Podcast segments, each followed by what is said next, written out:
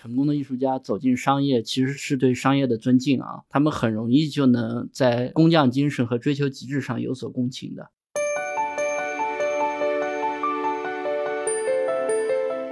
我们一开始就想用技术去做内容的生产和管理。后来意识到，像谷歌，它的商业化也是通过广告的，所以我们商业化的场景要找得够准。那我们就看哪里对内容的生产和管理需求最旺盛，然后我们就找到了营销这个场景。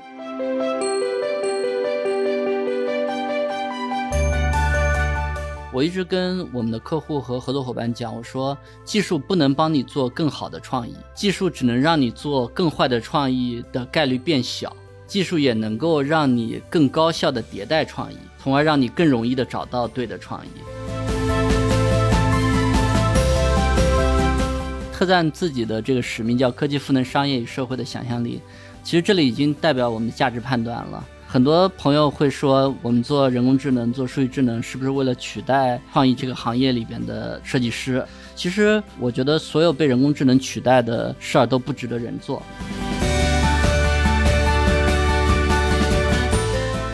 嗨，各位听众朋友们，大家好，欢迎收听本期的创业内幕，我是主持人丽丽。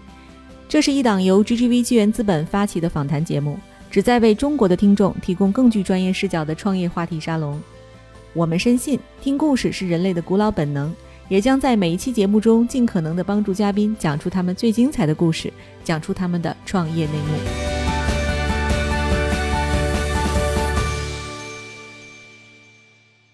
爱的听众朋友，大家好，欢迎收听本期的创业内幕，我是主持人 Lily。今天啊，这个北京特别的冷啊，大家听我的声音，就是我有一点感冒了。但是呢，再冷的寒风也不能阻挡我们录节目的热情，因为今天这位嘉宾啊，实在是我太期待了。我认识他已经有超过五年，他从一个大学教授到学者到艺术家。今天又做成了中国最大的企业级创业内容平台，哈，他就是特赞的创始人 CEO 范林老师。好，范老师跟大家打个招呼吧。哎，丽丽你好，大家好，很高兴来到创业内幕这个栏目啊。啊，对，这个其实我认识范老师真的有很多年了。就刚才我打了这么多斜杠和标签，要不然范老师您还是呃自我介绍一下自己和特赞这家公司吧。呃，好的，那个我是特赞创始人 CEO，我叫范林，模范的范，凌晨的凌。特赞呢这个名字先有英文哈，叫 Tech 加 design，design。其实我们就是希望用科技能够赋能商业与社会的想象力。现在是为中大型的企业来解决创意内容的生产和管理的问题。创业之前，正如丽丽所说，之前是个学者和大学老师，然后六年前选择用做企业的方式吧，来介入这个社会，来做一些社会的贡献，也是希望能够用自己学到的知识，能够帮助更多的企业和创作者。嗯，哎呦，这范老师实在是太谦虚了哈！人家不仅是简单的大学老师啊，这个我必须要再重新声明一下，就范老师呢，实际上是同济大学和普林斯顿在读建筑，后来他又去哈佛读了博士，如果我没有记错的话哈。我就想问问您啊，就是您其实最开始选择读建筑的时候，有没有想过是像成为贝聿铭一样的大师？对，建筑是我到现在为止还是放不下的一个兴趣和爱好，主要就是我自己特别喜欢形式和功能的统一，然后喜欢有形式感的东西。然后读书时候肯定是希望能够成为这个行业最优秀的人才啊，所以贝聿铭一直都是一个对我来说很有这个 inspiration 的一个人。当除了贝聿铭之外，我其实还有一个人也是建筑背景的，后来对我的影响可能更大。这个人叫那个尼格洛庞蒂，然后他是也是建筑师出身，可能在九十年代时候写了本书叫《数字化生存》，嗯，然后那个六七十年代的时候在麻省理工学院就做了一个叫建筑机器小组，后来这个小组变成了大名鼎鼎的麻省理工学院媒体实验室，嗯，这个人也是一个建筑师，但是在我学建筑以后，其实对我的影响可能比贝聿铭还要大。对，就是您刚才讲尼格罗庞蒂，他其实跟您今天做特赞有没有什么启发的意义？因为其实您刚才讲了嘛，特赞就是 tech 加 design，好像跟大师的这个角度和他研究方向也比较接近啊。是是是，就是学建筑之前以为建筑就是盖房子啊，但学完建筑以后，其实发现建筑是建立一个人与环境的交互关系。这个过程里边，像尼格罗庞蒂在媒体实验室干的工作，他说那个我们可能除了应该把环境设计一下之外，我们可能应该设计人和环境的交互方式。这个交互的介质就叫 media，叫媒介哈。所以像互联网。像工具，这些都是我们改变这个环境的媒介。所以他说，我们要设计一个新的环境，还不如去设计我们去改造这个环境的 media。所以这个也让我在这个学习和科研很长时间以后，想想怎么样介入这个社会更好啊？那可能就是用可持续的商业模式去做一个。改造环境的一个媒介吧，嗯，那就是有了特赞这样的一个公司的形态，也有了我们现在在做的几个产品，就是可能没有比产品或者工具更容易让人的行为发生变化的，所以这些东西都潜移默化的吧，对我有很深的影响啊。对，刚才您其实已经提到，就是您很早就有这个想法，但其实二零一五年创建这个公司的时候，当时一定是有什么特殊的契机让您决定弃学从商啊？我很想知道这是为什么，当时是什么样的契机？是我其实第一次想创业的时候是高中的时候，就是高中的时候，当时读了特别多硅谷的创业故事啊。我高中是九十年代末啊，然后当时有像那个。啊，有一个产品叫 Napster，就是啊，在线上共享音乐的那个产品，是我最喜欢的那个时代的互联网产品。创始人跟我年龄差不多，但是人家已经开始做这个企业了。后来这个公司没做成，结果加入 Facebook 做了 Facebook 总裁，叫 Sean Parker。就是所以人家跟我同龄，但是二十岁的时候不到的时候就已经很成功了。所以我那个时候其实就很想创业，但是阴差阳错吧，真的走向创业之路是三十五岁的时候。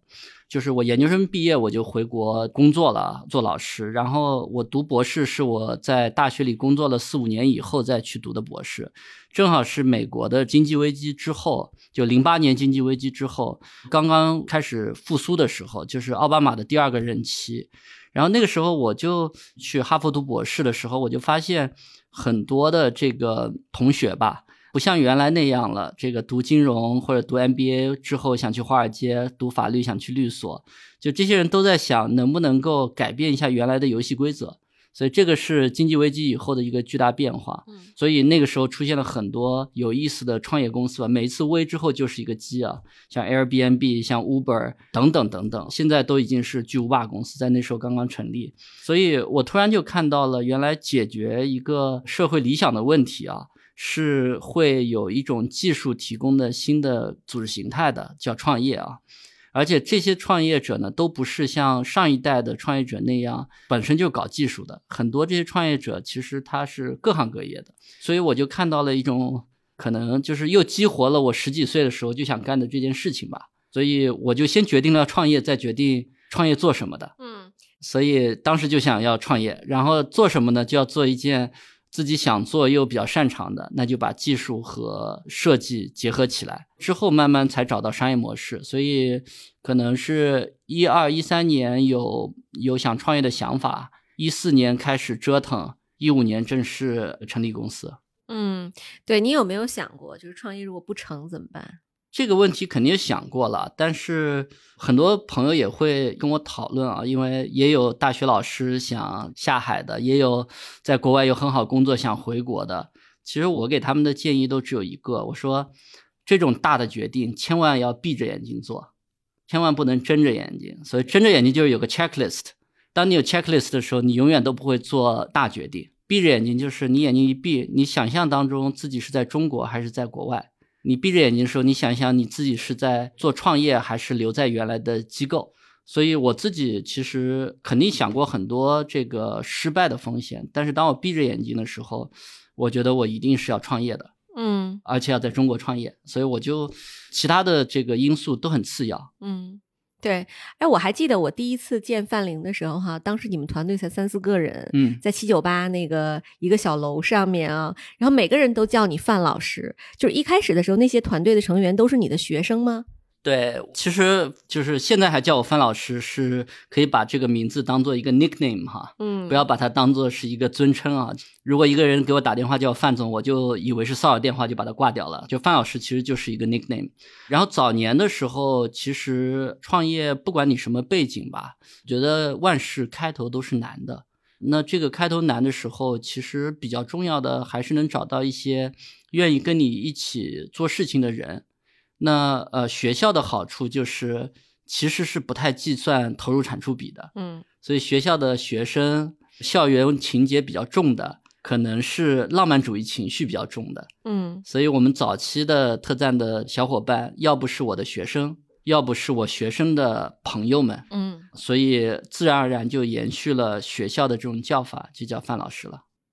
嗯，挺有意思哈。就是当年您早期创业的团队成员，现在有多少还在？呃，早期的十个员工可能还有一半人在吧？哦，那很难得呀，六年了，是吧？对对对对对。有意思哈，哎，我其实特别好奇，因为特赞是整个在我们资本圈也非常热的一家公司啊，股东结构堪称是整个资本界和创投界的这个黄金组合，像红杉呀、淡马锡呀、软银、华创都是您的股东，我就很想知道啊，就是您这么受资本青睐的原因是什么？您觉得哪个方面是更重要的原因？是您本人的履历，还是这个赛道？呃，我觉得还是幸运吧。首先，这个时代也是给投资机构很好的发展的时代，也是给创业者很好发展的时代。所以，在这个时代里边的很多机构也都是很成功的机构。所以，我觉得这个大的环境让我们有机会接触到很多很优秀的投资机构。我觉得这个是一个很重要的前提。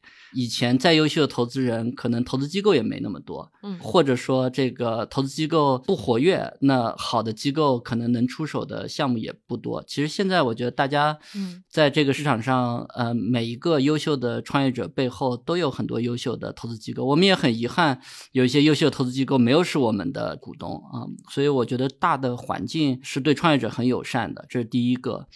第二个，我觉得我们在选择投资的时候，很大程度上都是先和投资机构里的某个人聊的比较投缘，嗯然后才选择他属于哪个机构的。所以换句话来说，呃，我自己对我的董事会、对我的投资人，我都是非常非常喜欢的。我跟他们的关系也很融洽的，他们也相信我，嗯他们也相信我看到的。所以恰巧这些人就来自于这些比较知名的机构。嗯也代表这些机构有眼光找合伙人哈。可能对我来说，机构的品牌是次要的，好的投资机构的决策者是更重要的。对，我想问问您啊，因为其实现在这个问题有点考古，嗯就是您一五年创业的时候，当时整个的这个企业的创意内容是一个什么样的生态？那经过咱们六年的努力啊，就是特赞也有八千多个大客户了嘛，现在有什么变化？早年的时候，首先第一个就是说，肯定不是这个市场成熟了我们再去做的，是我们觉得想做一件事儿，然后再去找市场的。所以这个我们刚开始做的时候，很多人，包括很多行业的专家都说，设计创意能是一个多大的市场啊？嗯所以大家都觉得这是一个很小众的市场，但是我们自己喜欢做这事儿，所以我们就开始了。所以在那个时候，我们的商业化是很有挑战的啊，我们并不知道我们喜欢做的这件事儿商业的机会在哪里，直到我们找到了企业服务这个赛道，嗯我们就发现企业本质上就是怎么样能够 engage 用户，怎么样能够做更好的产品，所以它无外乎就是产品创新和营销这两大维度。那营销里边很重要的一块就叫内容，就是要有好的内容，比如说播客也是一种很好的内容。嗯然后内容呢，正好在生产上，我们就以前看一个美剧叫《Mad Men》哈，就是我们看到就是内容生产可能生产形式在过去这四五十年里没什么太大变化，虽然内容消费的形式已经发生了巨大的变化，嗯所以我们就觉得内容生产上应该有一次数字化的机会。事实也证明，一五年开始做，一六、一七、一八年其实都非常 suffer。这个丽丽讲，就是我们有好的投资人。其实那个时候，我 A 轮融资，大概至少谈了一百五十个投资人。哇哦，然后我曾经一周去北京四次，我都不知道一周怎么去北京四次的，我只记得一周去了四次。嗯所以确实有很多挑战。直到一九年、二零二零年，尤其是疫情以后，数字化转型更坚决了以后，这带来了市场就是对于内容驱动增长这件事儿形成了一种共识。企业做完这个用户的数据中台以后，开始做内容的数据中台；做完千人以后，开始做千面。所以这个一下子，我们过去几年的积累，就在过去的两年里边出现了大量的爆发。嗯所以你看到很多我们的这个成长，也是在过去两年里边实现的，包括产品和业务的成长。对，因为其实我我为什么有这个问题啊？因为我们最近也投了包小盒，嗯它其实也是基于设计，然后来做这个纸盒生产，然后同时联动后面供应链的这么一个生意啊。大家其实如果不是业内人士，是很难发现这个机会的，是因为它太 niche 了。我就想问问您，就是您当时是怎么发现这个赛道，就 to B 这个赛道的机会的呢？呃，我们一开始的时候根本也不了解 to B 啊，我自己和我的联合创始人都和营销八竿子也打不着的，我们就想用技术去做内容的生产和管理，这是初心啊。嗯一直觉得是做一个 to C 的生意来的，后来慢慢慢慢的意识到，即使像这个谷歌，它的商业化也是通过广告的，所以我们商业化的场景要找的够准。那我们就看哪里对内容的生产和管理需求最旺盛、最集中，嗯然后我们就找到了营销这个场景，所以是一个很理性的推断。推断完以后，我们就看这里边的玩家，我们称之为基本上都是文科生玩家。然后我们是个理工科的啊，所以我们自己是看好任何一个行业都会数字化的，所以我们就开始在里边生根。然后一八一九年的时候，当时我们就看到像 Adobe 的一些叫体验云的解决方案，然后我还跟这个我的一个投资人在聊，他还问我 Adobe 是个什么公司，所以就是你也很难想象，就是在我们开始做的时候是多无知的进入这个市场，然后运气非常好的看到了一个庞大的赛道。然后又找到一个很好的这个时机吧，就数字化的时机，到现在某种程度上成为了一种共识。嗯，我特别好，就是我觉得那个听范老师在分享他这个创业这个心路历程的时候哈，我觉得非常典型。就创业从一开始你规划那个图景和你今天走的图景和未来的图景可能都不一样。对对对，创业者对于他面对挑战、面对变化那种及时反应能力是非常有要求的哈。优秀的创业者都能抓住机会。呃，我觉得很多时候是创业者的运气和有点愣，可能就会把机会等来了啊。对我很难想象一个哈佛的博士说他有点愣，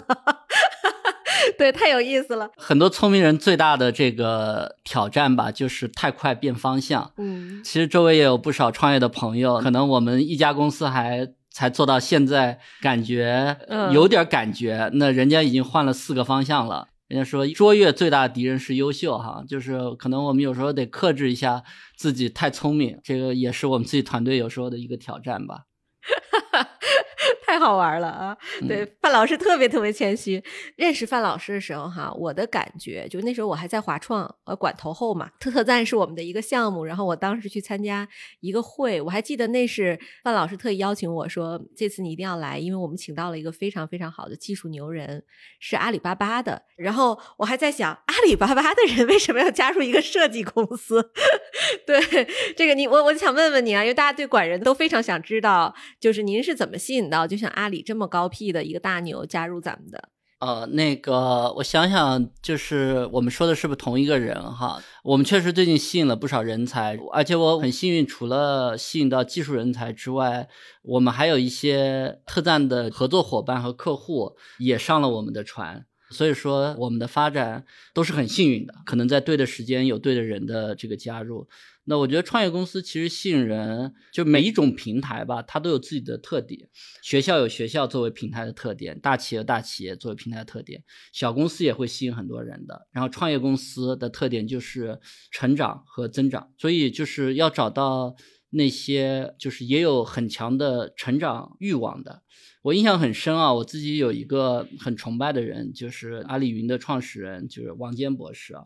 他说那个当时阿里巴巴打动他，就是因为马老师说了一句话，说王娟你憋坏了吧，你在微软憋坏了吧 啊、所以可能就是把一个创业公司当做一个平台，或者舞台，能够造出来以后，给不同的人在上面跳舞施展，我觉得这可能就是吸引人才最重要的一个点。对，然后能够让大家知道我们要做一件可能比每个人都更大的事情，所以大家要一起做。嗯，特赞其实非常有意思，它有两种基因啊，一种就是您说的，我们是理科生的基因，我们有技术的基因；那第二种呢，其实有浓浓的这个文科生的基因和艺术基因啊。我记得我那年参加特赞的一个小年会。那好多年前了，应该是一一六年、一七年，在那个年会上，我第一次看到了向京和曲广慈的真人，然后在介绍就是整个艺术这个生态，然后范老师在跟他们对话，呃，那个印象特别深。就我我就很想知道啊，这样一个公司里，它其实有这种艺术家，这种非常随性的一堆同学，还有一堆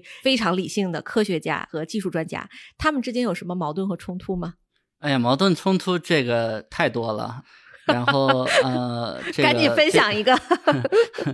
呃，各种各样的冲突，这个业务和技术也有冲突，那个人文和技术也有冲突。我觉得就是特赞这个名字吧，就是 tech 加 design。别人一直说是不是希望把设计和科技融合在一起？我说其实我们的目的不是融合，融合就代表两样东西都被钝化了。嗯，我们的目的是让它能在合理接受范围内冲突。嗯，就是你只有冲突才会有生命力。所以我们会很强调，作为一个组织本身的这个 resilience，本身的这个 tension，只要在某些东西作为一个基础上，所有的冲突都是生命力。如果你没有生命力，你才没有冲突。那我们的这个有所有公司产研和业务的冲突，我觉得那个反而是就是艺术和技术的冲突不及业务和产研的冲突大。因为艺术和技术的这个追求啊，如果大家都可以理解为是一种工匠的话，其实大家对卓越的追求是一致的，只是手段不一样，所以有时候反而会心心相印。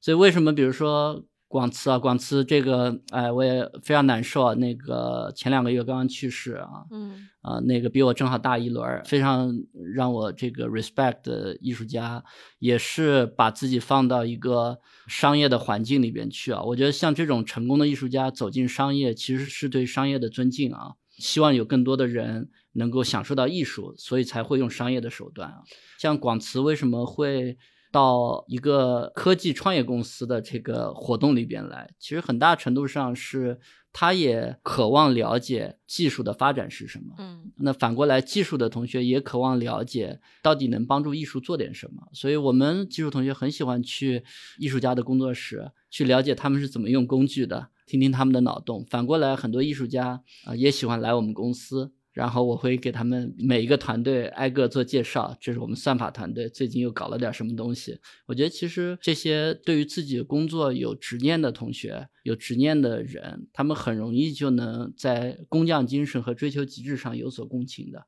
嗯，哎呦，我听完我就深深的相信了那句话哈。好的企业家和管理者都是哲学家，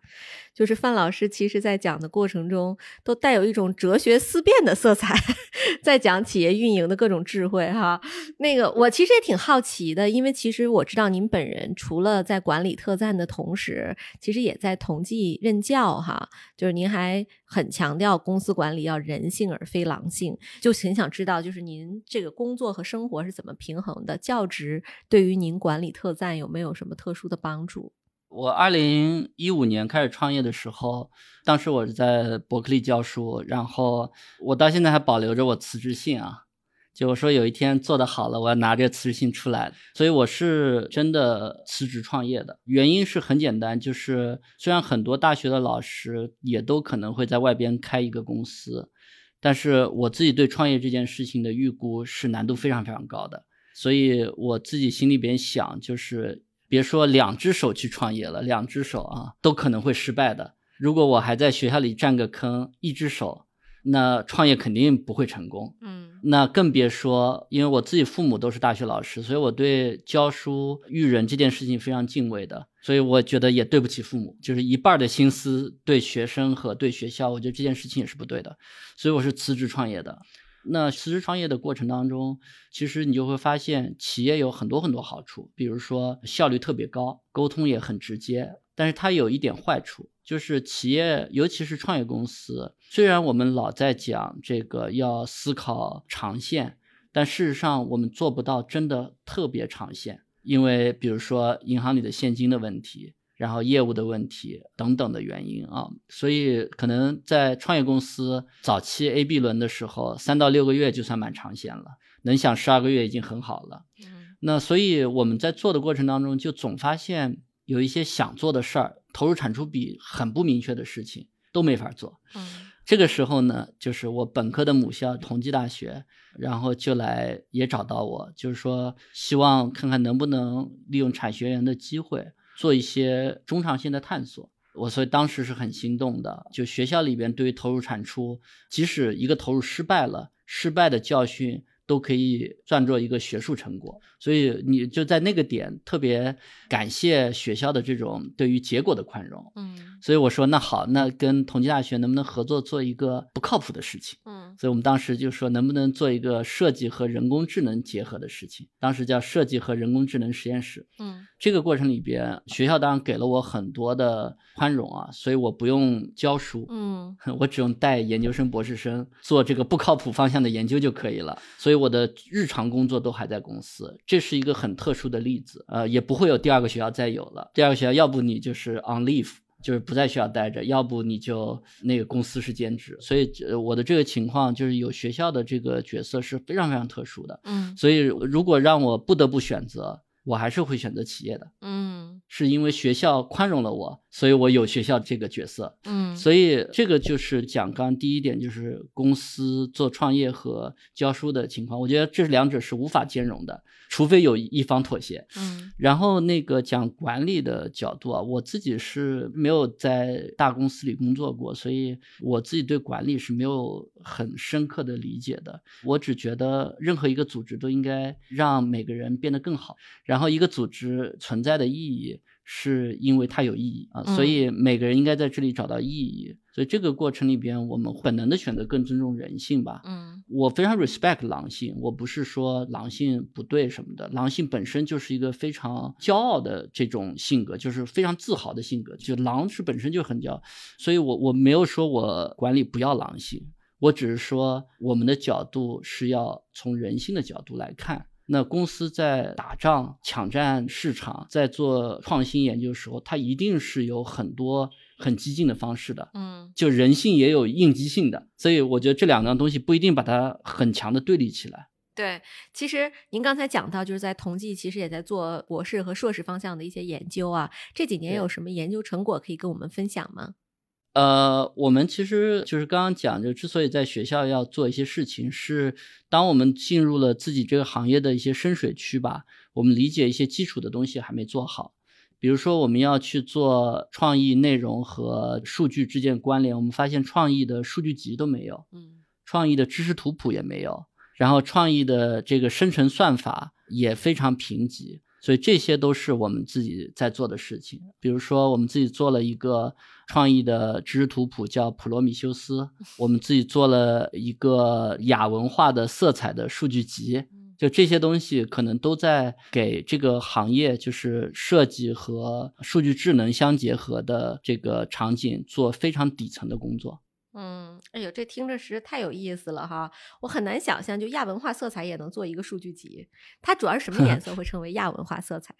呃，想想就是这些摇滚音乐会的海报。就是在我们经典的审美里边，红配绿是很难看的，但是在亚文化里，红配绿是一种很刺激的颜色。所以通过建这样的一个数据集，我们倒过来可以更好的去理解，让机器去理解，就有了一种文化的视角吧。嗯，比如说我们给这个内容打分，红配绿原来打分肯定是很低的，但如果你以亚文化的视角看，其实对亚文化人群来说。有一些色彩是被鼓励的，甚至是效果很好的。对啊，所以就是算法也有文化观嘛，我们就需要用数据集来建这种文化观。嗯，哎，这实在太厉害了，范老师，我是不是能理解？比如说，这个就是我们在创意内容上的一个数字的基础设施，就有了这个，机器将来也可以去做设计了。就是机器做设计是一个角度吧，就像那个机器开始理解不同的人群画像，所以开始给不同人推适合自己的商品或者视频，对吧？所以机器理解人的画像，这是精准的第一步。那机器现在还没有开始理解设计，所以我们希望建一些很基础的工作，能够让机器开始理解设计。机器已经开始理解图像了，所以可以做美颜，嗯可以做安防，但是机器还没开始理解创意。所以我们想做一些基础工作，让机器开始理解创意。那下一步是不是生成创意，只是一种场景，还会有很多其他的场景。对啊，我就可以理解啊。比如说，过去我在淘宝买衣服，比如说我看了什么毛衣，那它其实给我推的都是毛衣。那如果我们以后机器可以理解我的审美，比如说今天我穿的是一件土黄色的毛衣，配了一件黑色的什么打底衫，它就觉得你这个人的颜色可能是冷色的，那我就给你推冷色的衣服。对对对，可能是给你推冷色的衣服，也可能给你推和这个毛衣风格相类似的其他的产品，甚至服务。对，甚至是说，你今天这身衣服要想自拍好看的话，你应该买一个那样颜色的咖啡杯，对不对？是，或者说像你衣着的 preference，是不是意味着你的这个家居用品，比如说某种类型的 preference 等等？嗯，对，比如像我今天可能穿的比较职业，那我的家里可能是比较冷色调的，是是是，对吧？如果我长期都是那种花里胡哨的，那我家里可能也是那种，就是用您的话说亚文化那种风格和配色的。对，这是一种理解角度，所以能够把创意维度也成为把不同数据关联起来的一个因素吧。嗨，各位小伙伴，告诉你一件很重要的事情：创业内幕的听众群已经开通喽。在这里，你可以和我们直接沟通，也可以第一时间了解到 GGV 纪元资本线下活动的动态，近距离聆听投资人的独特见解，并且结交其他互联网圈子的小伙伴呢。入群，你只需要添加微信公众号 CYNMXZS，我再重复一遍，CYNMXZS，也就是创业内幕小助手的拼音首字母。并在好友请求中标注“创业内幕”。接下来，小助手会帮助你完成入群操作。我们期待你的加入。现在有哪些公司在跟我们特赞合作呢？比较大的，呃，其实基本上所有愿意做品牌工作的这些企业都会很注重自己的内容。嗯大家想想，比如说像星巴克，他很在意自己的品牌，所以他在意自己品牌传递出去的每一个内容是什么样的。嗯所以我们基本上知道的品牌都是特赞的目标客户。那我们现在合作的比较多的是一些大型的企业、集团型企业为主啊，像联合利华、宝洁、雀巢，然后也有一些新兴的品牌，像 Ubras、喜茶，这些都会是我们合作的对象。对，哎，我就想问问，就像您刚才讲星巴克或者联合利华这种顶级的全球大公司啊，嗯，它其实背后都不缺供应商。您觉得特赞是哪些方面打动了这些挑剔的客户呢？那个，首先第一个就是说，真的在内容这个领域去做数字化的供应商，现在还以国外的为主，中国自己的还比较少啊。因为呃，我刚刚讲了，就是特赞第一天并没有想好自己商业模式是什么，所以我们是不是因为我们看到客户需求，我们才去做现在这件事儿的？这些需求出现的时候，你马上再去做，可能就已经晚了。所以我们在这些大型品牌呃内容数字化的选择上，我们可能很自然的成为国内就是他们的默认的选择吧。那么第二个就是，其实也是和中国独特的这个市场。和数据安全等等原因有关，所以这些国际品牌因为中国市场的生态，比如说海外没有抖音，呃，没有那个微信，所以很自然的会想找一个中国的解决方案，而不是比如说找个 Adobe。嗯那么数据安全就更增加了这种就是中国本土企业的竞争力了，本土供应商的竞争力了。这个云服务必须得存在中国的服务器上面，所以综合这些原因吧，让我们就有机会去做这些国际品牌。这些国际品牌可能也会考虑把我们带到其他的市场去。嗯，有意思，就是还是我们本土化能力强哈。嗯，哎，范老师，您想过就带着特赞一起出海吗？呃，当然想过。那个刚刚丽丽说本土化能力强，这是一个维度啊，就是相当于我们的产品是立足从中国的市场开始的。嗯但是因为这些是国际品牌，所以他们还是会把我们的产品和国际化的其他的竞争对手放在一起来比较性能的。我们发现我们自己在 AI 的能力，在用户体验上。这些都是在他们的评分里边数一数二的。当他们拿我们的产品和国外非常成熟的产品比较，我们在一些维度上都是数一数二的。嗯所以就是我们自己内部说，希望我们自己的产品能做到中国第一、世界一流，就是非常俗的一种说法哈。但是这个就是说我们要做最好的产品，嗯那自然而然我们是会觉得这些产品是可以用在国外的市场的。嗯那现在我们做的这个没有那么激进的原因，是因为中大型企业的服务里，除了产品这个维度之外，客户成功也很重要。嗯所以产品上我们可以比较顺利和直接的做国际化，但是在服务上，在销售上，我觉得这个部分还需要逐渐的积累。就是我们有没有英文的服务能力，甚至我们有没有西班牙文的服务能力、法文的服务能力，在当地有没有靠谱的合作伙伴，这些都需要一些积累。嗯，您还记不记得特赞的第一个大客户是谁？对我们最早是两个客户吧，基本上同时的，一个是阿里，一个是联合利华。嗯，对，您还记得怎么打动他们的吗？就是作为一个初创公司，呃我我觉得其实大公司还蛮有意思的哈，就是阿里和联合利华很不一样，恰巧在同一个时间点成为我们的客户。阿里本身是管理非常精细化的，所以他在一个小颗粒度的事情上可以找非常精准的合作伙伴。比如说，他希望他整个的创意服务的采购能够集中化的管理，能够平台化的调用。那这里边我们就是最好的，当时啊是最好的这个解决方案。所以很自然就通过效率多快好省的比较吧，我们就是最好的解决方案。嗯联合利华是另外一个逻辑，联合利华作为一个大企业，其实真的很有社会责任感。嗯他就说：“他说联合利华的生意能不能帮助一些早期的公司成长得更好？这反而是他的一个 KPI，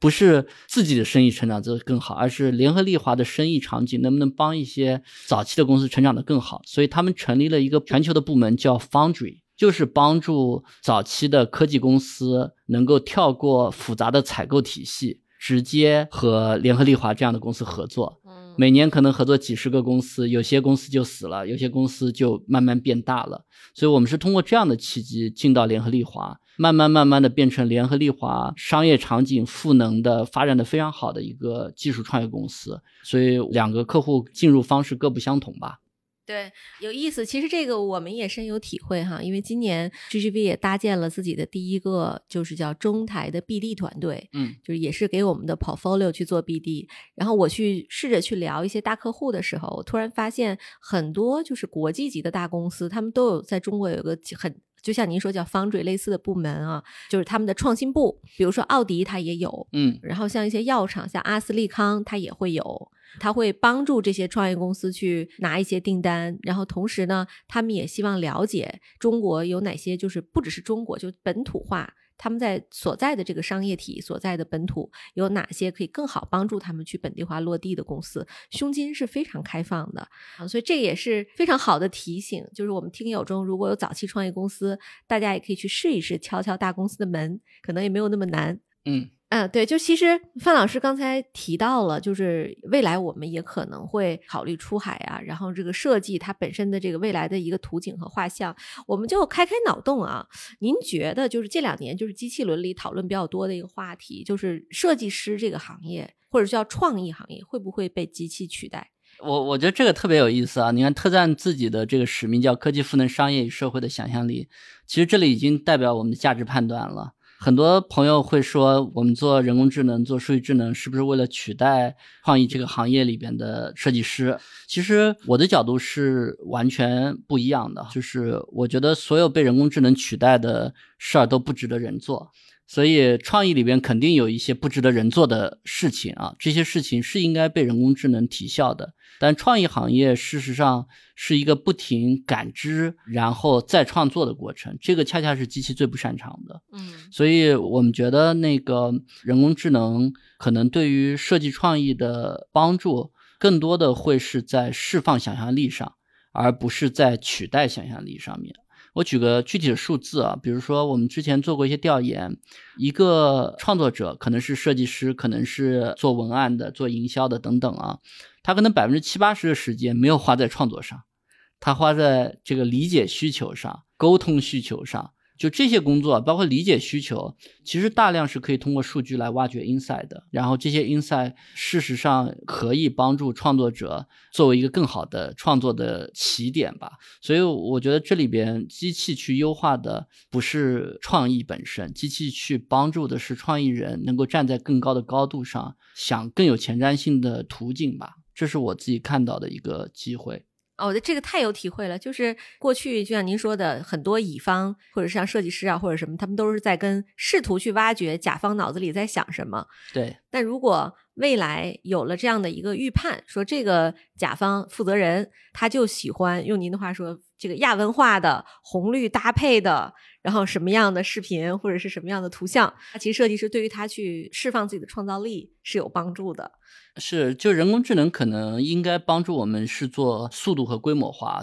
我一直跟我们的客户和合作伙伴讲，我说技术不能帮你做更好的创意，技术只能让你做更坏的创意的概率变小，技术也能够让你更高效的迭代创意。从而让你更容易的找到对的创意，就是它不是在一件事情上做得更好，它是可能让你犯错的成本更低，迭代的效率更高，让你经验可以沉淀和反哺，就是这件事情变得更好。对，这您看，就是科技发展到今天哈，我那天看到一个新闻，就是美国现在已经可以用三 D 打印的那个房子去卖了。嗯嗯嗯，然后咱们中国现在也是，比如说你看，全球都可以用工业化的这个水平去造汽车、造飞机，可是依然我们没有办法用机器去画画，就是画唐卡，或者说做苏绣、湘绣，很多工作还是要人手工去做，因为那种东西机器可以去把你的东西想法做出来，但真正想的那一步还是要人去完成。是，所以未来如果我们人。都去做那种创意型的工作的话，把这些冗繁的手工活儿都留给机器，那其实这个艺术的发展或者讲艺术的成就，会是一个几何级速度在增长的。这个事情太好玩了，是吧？是是是，因为你想，艺术怎么会出现？就是因为生产力提升以后，男人女人们不用再去为每天吃什么太烦恼了。所以闲暇下来的时间就出现了诗词歌赋，所以生产力效率的提升会极大的释放想象力的。嗯，特别好的这个想法。那我也想问问你啊，因为其实从去年开始到今年这两年期间，疫情几乎波及了所有的行业。就咱们特赞受到了疫情什么影响吗？就是我们自己是个 to B 企业啊，我们受到影响都来自于我们客户是不是受到影响。我觉得疫情肯定带来很多的改变，比如说线上销售比例开始提升，提升甚至非常迅猛啊！我记得一个 CEO 跟我讲，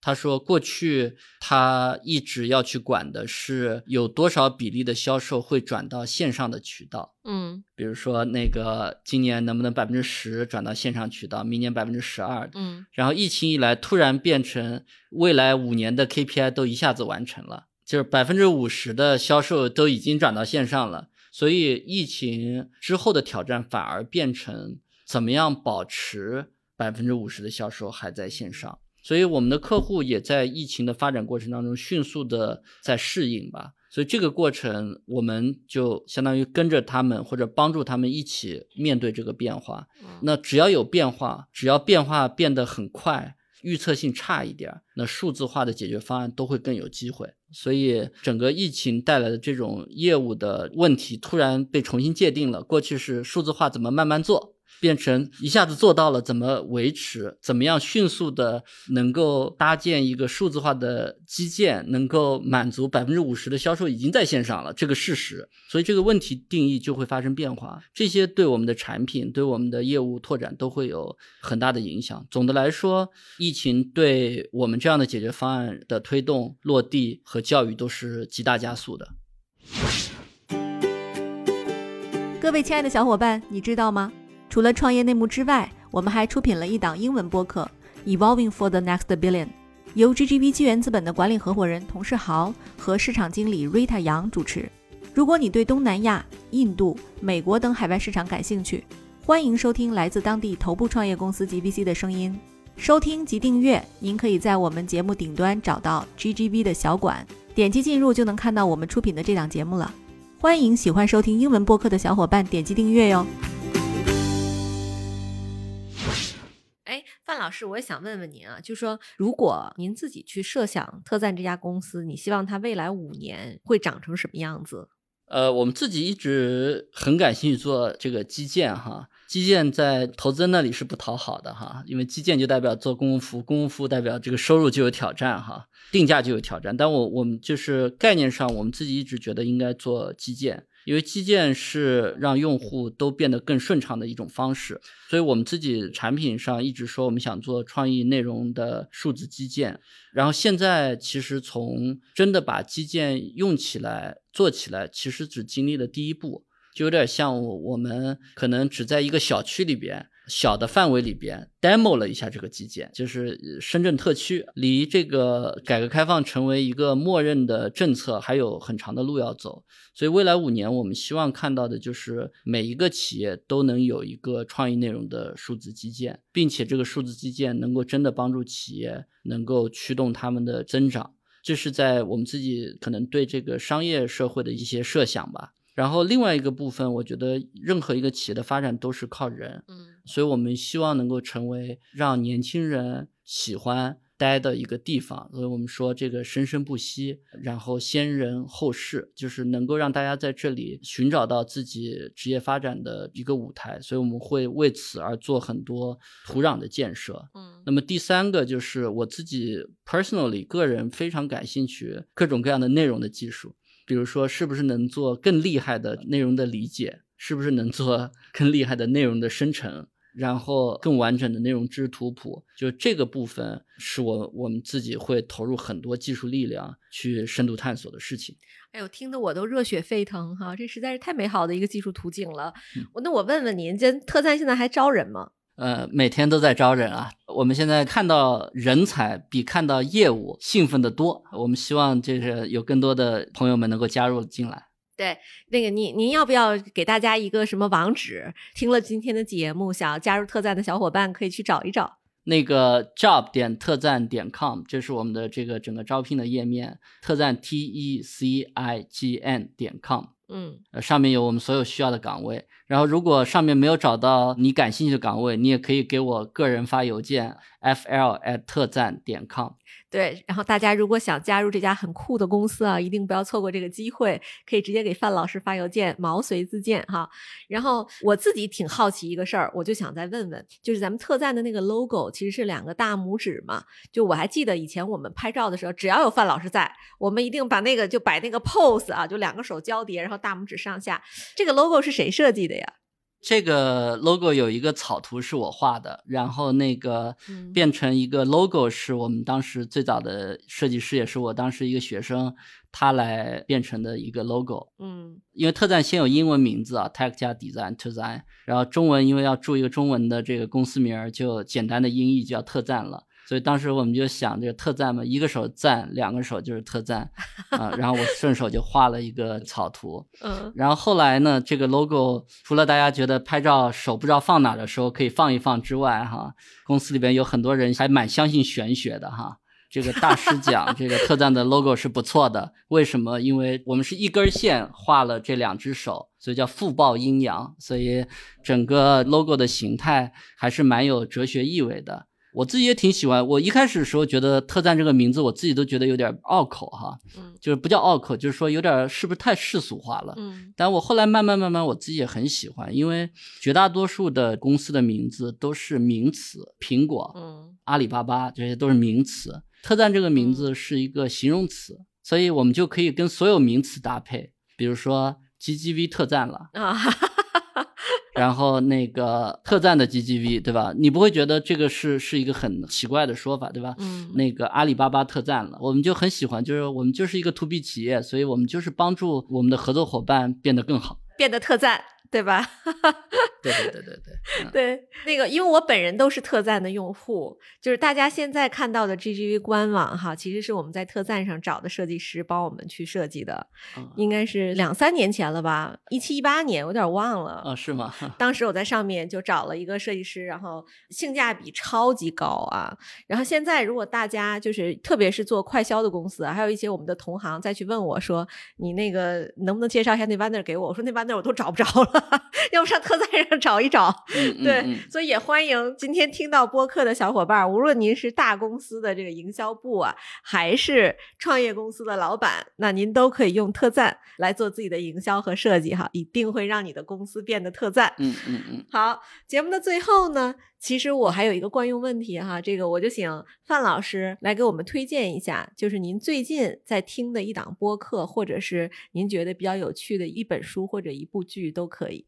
呃，我最近在听的播客，我推荐两个吧。一个是我们自己做了一个播客，嗯叫特有想象力。那个我自己是听众，原因是因为我们当时做的时候有一个原则，就是不找成名的人去做里边的主讲人，都是找一些很年轻的，所以在那里可以真的听到正在涌现出来的东西。很有想象力主要是采访各种各样的创作者、创意人，嗯最近关注的是几个大的趋势吧，NFT、元宇宙、人工智能和碳中和。嗯然后第二个播客是一个英文播客，我特别喜欢，叫 Acquired。它讲的是一些企业的发展故事，就像讲企业的八卦和历史一样，嗯前前后后讲得非常清楚。最近在讲标准石油，这个也是我这个每期必听的博客。嗯呃，书上我想也推荐两本书吧，一本是那个很不经意间打开了就没有放下来的，就是那个曼联的前任主教练叫福格森，他和一个投资人叫 Michael Moritz 合作写的，英文叫 Leading，中文应该叫领导力啊。然后这本书就是一个世界上最好足球队的教练是怎么进行管理的。况且这个福格森是一个连大学都没有读过的人，里边讲了很多非常朴实的道理，其中有一个道理叫 leader 不是用来被喜欢的，是最终要被尊重的，所以这些都给我很多的启发。然后另外一本书是最近有一本英文书是讲亚马逊的，叫 Working Backwards。嗯里边讲了很多亚马逊发展过程当中的这个思考。作者是原来 Jeff Bezos 的 Shadow，就是他的 Chief of Staff 写的。里边的内容使我看到，在就是没有过度戏剧化亚马逊，都是工作的方法，挺适合创业者来看的。对，有意思。好，那就也也欢迎大家去关注、收听和阅读范老师推荐的这几本书哈。那个听了这么精彩的分享啊，就是又知道范老师是做这个设计师行业，大家一定很好奇，他们自己其实是有一个特务店的啊，专门卖特赞的周边。所以小伙伴们今天要积极的在我们这一期节目下面，在小宇宙和喜马拉雅下积极的留言，我们呢会挑出五位小伙伴送出五套特赞的周边，大家一定要积极留言转发，帮我们去多多宣传和推广。本期的节目就到此结束了，感谢大家的收听，谢谢大家，拜拜。谢谢丽丽，各位再见。